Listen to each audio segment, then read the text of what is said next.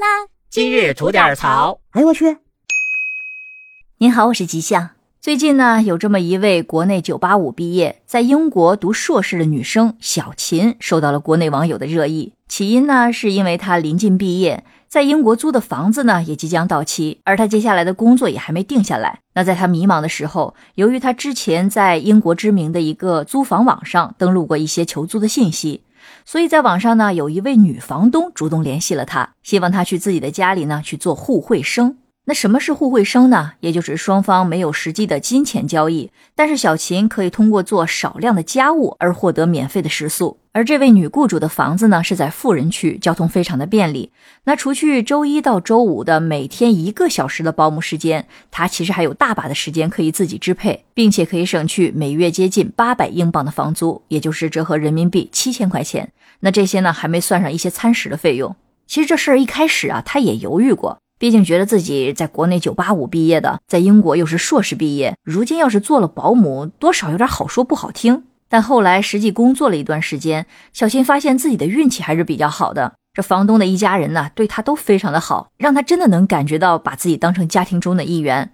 比如说，他们出去旅行会记得给他带礼物，平时还会经常关心他的学习和生活上的状况。那包括雇主他们在做蛋糕的时候，也会叫上他一起参与，甚至还会对他照顾孩子的工作表达自己的感谢。而他这边呢，如果对自己的住处有任何不满意的地方，他们也会立刻的解决问题。那这一切呢，就让刚刚步入社会的小琴感到在这里完全没有毕业焦虑，也不用内卷，只用每天给孩子做一些简单的早餐。那通常都是三明治这种简单的食物。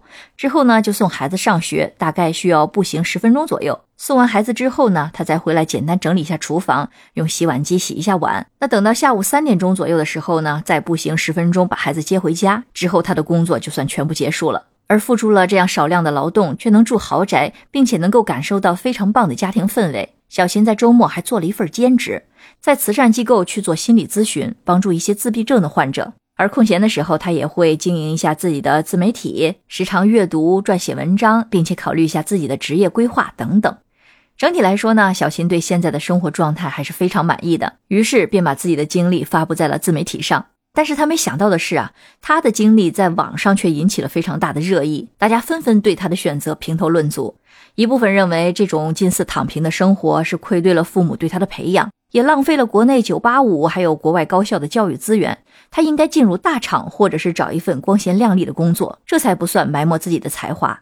那当然，还有另外一部分认为，这都是他自己选择的自由，能让自己过得舒坦，其实比什么都强。而且用劳动换来的食宿又不是不劳而获，也没什么好低贱的。并且说，如果不是他有那么高的教育程度，那这样的雇主可能也就不会看上他，让他成为互惠生，并且给他足够的尊重了。那在我看来呢，其实现在已经不能把保姆、家政这种服务简单粗暴的去定义为伺候人的，因为无论是通过脑力还是体力付出努力，那每个人其实都是值得尊重和肯定的。而像小琴这种情况，他未来是选择继续躺平，还是仅仅作为一个毕业的过渡？其实咱们这些外人并不知道，所以大可不必对他的选择指指点点。而生活中呢，总是存在着各种各样的可能性。那在不影响到他人的情况下，走一条跟大多数人都不同的路，其实也未尝不可。好了，那今天就先聊到这里。想听新鲜事儿，您就奔这儿来；想听精彩刺激的故事，可以收听我们的左聊右侃专辑。感谢您的月票和评论，回见。